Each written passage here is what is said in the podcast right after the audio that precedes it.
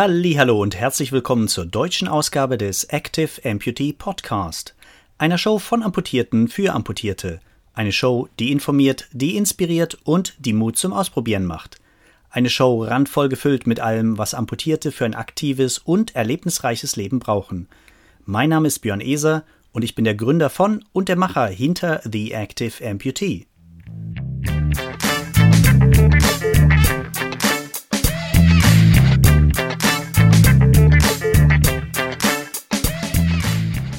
Und momentan hörst du Episode Nummer 3. Heute geht es um eine weitere Herausforderung rund um mein Bein. Heute geht es um die eigentliche Amputation.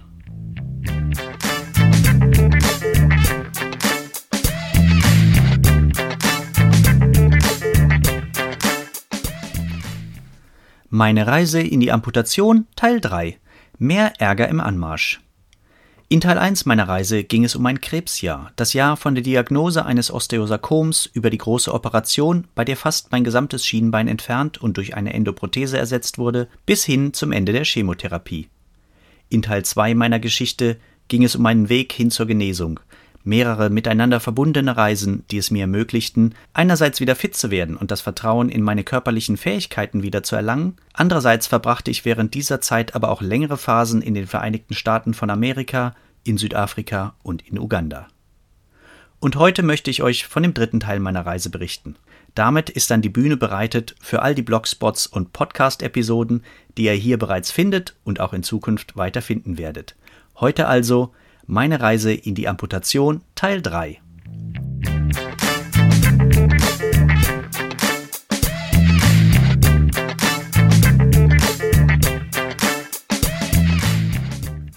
eine sehr hartnäckige Infektion. Ich war gerade aus Uganda zurückgekehrt, wo ich etwas mehr als die letzten drei Jahre verbracht hatte. Im Laufe der Zeit bereitete mir meine Endoprothese immer größere Probleme. Es schien, als sei der Hauptbolzen oder vielleicht auch das Gehäuse, in dem er läuft, abgenutzt und ausgeleiert. Ein bisschen wie ein altes Türscharnier, das viel zu viel Spiel hat. Und da dies das wichtigste bewegliche Teil war, von dem das künstliche Kniegelenk abhing, wurde das Gehen immer schwieriger, immer anstrengender und von Zeit zu Zeit auch immer schmerzhafter. Teils sehr schmerzhaft. Nach meiner Rückkehr aus Ostafrika wollte ich es also so schnell wie möglich reparieren lassen, um dann nach London zu ziehen, um eine neue Stelle in einer dynamischen Organisation für Konfliktbewältigung und Friedensförderung anzutreten. Die Operation verlief gut, so schien es zumindest, aber die Heilung zog sich und dauerte dann doch viel länger als erwartet. Aber das war zu diesem Zeitpunkt nichts, worüber ich mir wirklich Sorgen gemacht hätte. Und nach ein paar Wochen schien dann alles in Ordnung zu sein. Also begann ich mein neues Leben im Vereinigten Königreich. Ein Leben in einer neuen Stadt mit einem neuen Job und neuen Aufgaben. Ein Umfeld, in dem es viel zu entdecken und viel zu erleben gab. Dieser neue Job brachte mich regelmäßig zurück nach Uganda. Auf einer der ersten dieser Geschäftsreisen bemerkte ich eine Schwellung direkt unter der Kniescheibe, also wenn die Endoprothese noch eine solche Kniescheibe hätte. Und sie wurde von Tag zu Tag größer, nicht gut, ganz und gar nicht gut, dachte ich. Es schien, als hätte ich mir eine Infektion eingefangen. Und genau davor, also vor einer Infektion, hatte man mich immer gewarnt. Normalerweise kann eine Infektion ja gut mit den üblichen Antibiotika erfolgreich behandelt werden.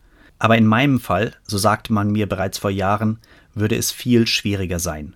Aufgrund des großen Metallimplantats und der stark eingeschränkten Durchblutung nach der großen Operation 1987 würde es viel schwieriger sein, mich zu behandeln. Und die Chancen, eine Infektion tatsächlich in den Griff zu bekommen, wären deutlich geringer als bei anderen Patientinnen und Patienten. Ein Besuch in einer Praxis in Kampala, der Hauptstadt Ugandas, bestätigte meinen Verdacht. Das Geschwür war voller Eiter, und um zu verhindern, dass es irgendwo und unerwartet platzt, beschlossen wir, es an Ort und Stelle zu entleeren. Ich erhielt Anweisungen zur Reinigung und Behandlung der Wunde, bekam Antibiotika verschrieben und ging dann erst einmal in ein Café, um zu entscheiden, wie es weitergehen sollte. Zu diesem Zeitpunkt hatte ich die Endoprothese bereits seit 17 Jahren. Ich erinnerte mich noch sehr gut an die Worte des Orthopäden aus dem Jahr 1987. Sie wird wahrscheinlich zwischen 5 und 15 Jahren halten, so genau können wir das gar nicht sagen.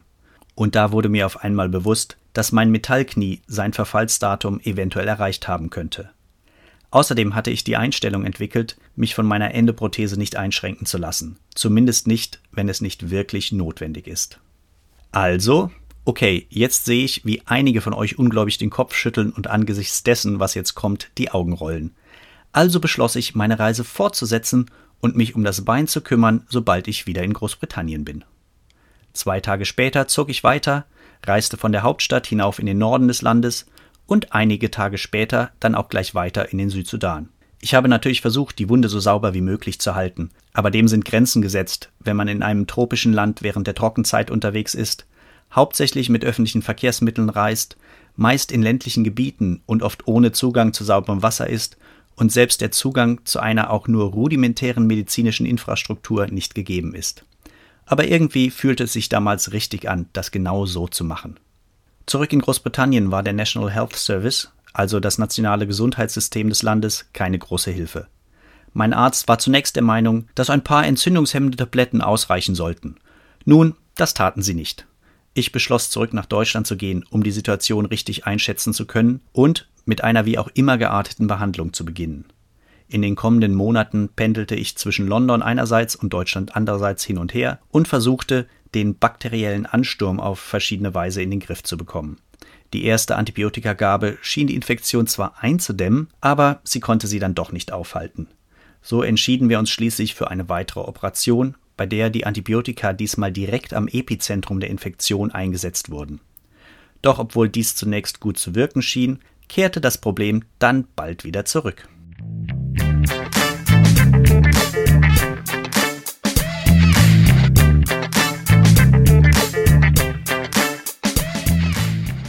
Abwägung meiner Optionen. Nach einiger Zeit hatte ich die Nase gestrichen voll von der Situation vom ständigen Auf und Ab und von der Tatsache, dass ich mein Leben darauf zu beschränken schien, morgens zur Arbeit zu gehen, nachmittags nach Hause zu kommen, mich auszuruhen, irgendwie fühlte ich mich ständig komplett erschöpft und meine Freizeit in der ein oder anderen medizinischen Einrichtung zu verbringen. Das musste sich ändern, und zwar grundlegend. Die Organisation, bei der ich damals arbeitete, unterstützte mich sehr. Nochmals besten Dank an Conciliation Resources, you really rock. Es war kein Problem, den Urlaub zu nehmen, den ich brauchte, um mich auf mein Bein zu konzentrieren. Ich recherchierte einige Tage lang im Internet, um mehr über die Möglichkeiten zu erfahren, die ich hatte. Nach ein paar Tagen war mir dann klar, dass mir im Grunde vier mögliche Alternativen zur Verfügung standen. Etwas vereinfacht lauteten diese wie folgt. Option Nummer eins: Die Infektion mit Antibiotika im Schach halten und ansonsten einfach ignorieren und vorerst nichts tun. Option Nummer zwei: das Metallimplantat, also die gesamte Endoprothese, entfernen lassen, das Bein dann drei Monate lang mit einem externen Fixateur auf Streckung halten, während das Bein mit Antibiotika gespült wird. Dann wird ein neues Metallimplantat eingesetzt, wobei dieses Mal das Kniegelenk verloren geht und das Implantat höher im Oberschenkel verankert werden muss. Weitere drei Monate für die Heilung, in denen ich das Bein nicht belasten kann. Dann hoffen, dass die Infektion besiegt ist. Die Chancen, so sagte man mir, stünden bei etwa 70 zu 30 und ein Leben mit einem steifen Bein beginnen. Und das immer noch mit einem Metallimplantat in meinem Körper, das für genau das Problem anfällig ist, das ich gerade zu lösen versuchte. Und wenn die Infektion immer noch aktiv wäre oder irgendwann wiederkäme, würde sie weiter oben im Oberschenkel auftreten, was dann zu einer Amputation mit einem sehr kurzen Stumpf führen könnte. Option Nummer 3. Diese Operation wird Umkehrplastik genannt. Im Grunde genommen amputiert man das Bein oberhalb des Knies und man amputiert auch den Fuß. Dann verbindet man den Fuß mit der oberen Extremität. Aber die Zehen zeigen nach hinten. Ja, das sieht ein bisschen ungewöhnlich aus, aber es hat den großen Vorteil, dass man im Laufe der Zeit lernen kann, den Fuß immer mehr zu strecken, sodass die Zehen immer deutlicher nach unten zeigen. Und mit ein bisschen Übung und einer Unterschenkelprothese kannst du dann deinen ehemaligen Knöchel als neues Kniegelenk nutzen in vielerlei Hinsicht eine bessere Option als eine Oberschenkelamputation, denn du hast ja aktive Kontrolle über dein Kniegelenk. Aber leider ist das nicht immer möglich. Und dann Option Nummer 4, das ist die gute alte Oberschenkelamputation. Die Idee war, dass der Verlust des Beins in Kombination mit Antibiotika die Infektion beseitigen würde. Da kein neues Metallimplantat benötigt wird, wäre das Risiko ähnlicher Probleme in der Zukunft minimal. Die Entwicklungen auf dem Gebiet der modernen Prothetik seit den späten 1990er Jahren waren bedeutend und haben es Amputierten ermöglicht, ein im Großen und Ganzen normales Leben zu führen und einen sehr aktiven Lebensstil zu haben. So viel also zu meinen Erkenntnissen aus der Internetrecherche. Es folgte eine Zeit, in der ich mich mit verschiedenen Ärzten, mit Amputierten, mit Physiotherapeuten und anderen traf, um mehr über die verschiedenen Möglichkeiten zu erfahren und herauszufinden, welche für mich denn wirklich am besten geeignet sein könnten. Ich war fest entschlossen, meine eigene Entscheidung zu treffen. Und das bedeutet für mich immer, eine informierte Entscheidung zu treffen. Ich ging von dem erwarteten Endergebnis aus. Ich hatte eine ziemlich klare Vorstellung davon, wie ich mein Leben in fünf oder zehn Jahren führen wollte. Mir war klar, dass ich unabhängig leben und in der Lage sein wollte, zu arbeiten und meinen eigenen Lebensunterhalt zu verdienen. Ich wollte nicht von regelmäßigen medizinischen Behandlungen abhängig sein oder jahrelang Medikamente einnehmen müssen. Ich wollte körperlich aktiv sein und Sport treiben können, den ich mag und der mir gut tut. Ich wollte das Selbstvertrauen entwickeln, neue Dinge auszuprobieren, ohne durch Sorgen um meine Gesundheit behindert zu werden.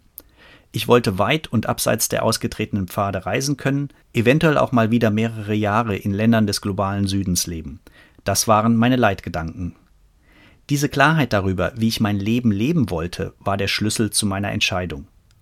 Ich konnte meine Optionen sofort auf zwei eingrenzen. Nummer drei und Nummer vier. Nummer drei, das war die Umkehrplastik und Nummer vier, das war die Oberschenkelamputation und nach einem zusätzlichen Beratungsgespräch mit einem Spezialisten für die Umkehrplastik wurde schnell klar, dass eine eben solche Umkehrplastik aufgrund meiner medizinischen Vorgeschichte nicht in Frage kam.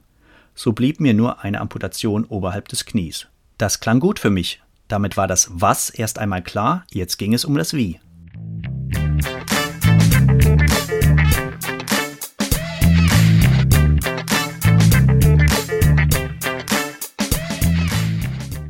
ein erfahrenes Team finden, dem Mensch vertraut. Während dieses Entscheidungsfindungsprozesses fühlte ich mich oft unglaublich frustriert. Kaum ein Mediziner, und ja, es waren alles Männer, mit denen ich sprach, war bereit, den Prozess auf der Grundlage meiner Vision für meine Zukunft anzugehen. Das heißt, ein aktives Leben führen zu können, ohne mir ständig Sorgen machen zu müssen, zwecks Zugang zu einer hochwertigen Gesundheitsinfrastruktur. Für fast alle, mit denen ich sprach, hatte der Erhalt meines Beines oberste Priorität.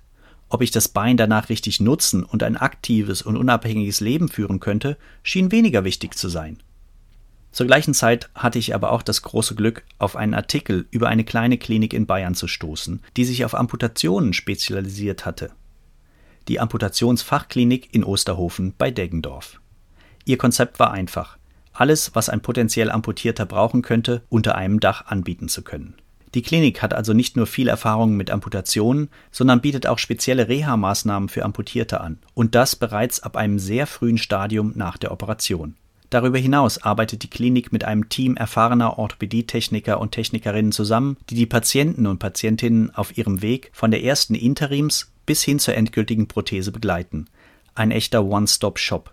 Und soweit ich weiß, der einzige dieser Art in Mitteleuropa. Dr. Haas, der damalige Leiter der Klinik, ist selbst Oberschenkel amputiert und war früher Mitglied der deutschen paralympischen Skimannschaft.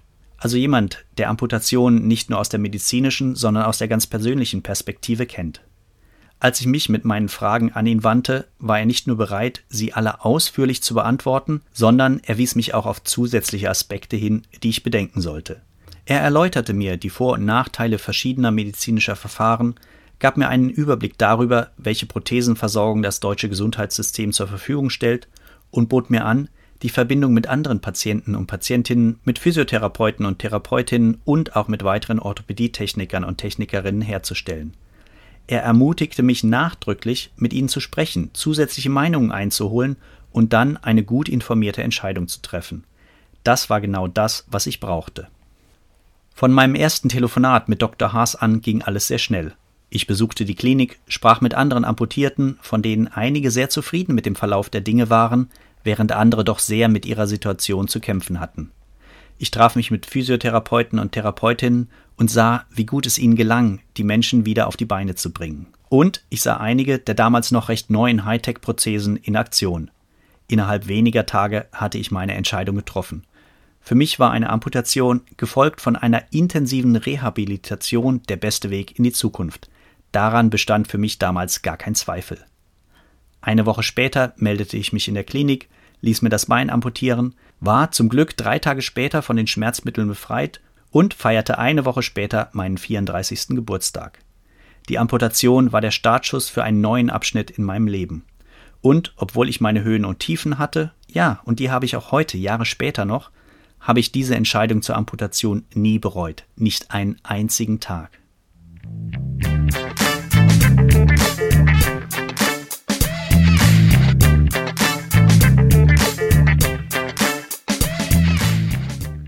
So, ich hoffe, euch gefiel die Show. Wenn dem so ist, dann würde ich mich freuen, wenn ihr den Active Amputee Podcast auf Deutsch gleich abonniert, damit ihr auch in Zukunft keine der neuen Episoden verpasst.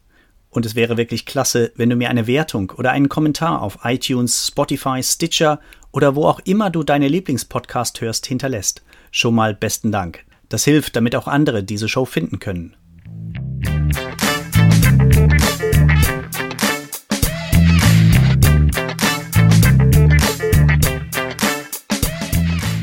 Wenn du mehr über den Active Amputee erfahren willst, dann findest du hunderte von Artikeln voller Tipps und Tricks unter www.theactiveamputee.org.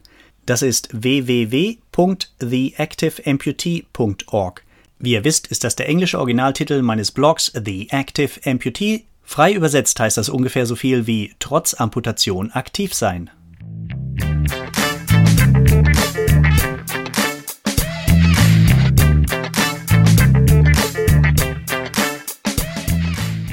Wir hören ganz bestimmt zur nächsten Episode wieder voneinander. Euch bis dahin alles Gute. Tschüss, euer Björn von The Active Amputee.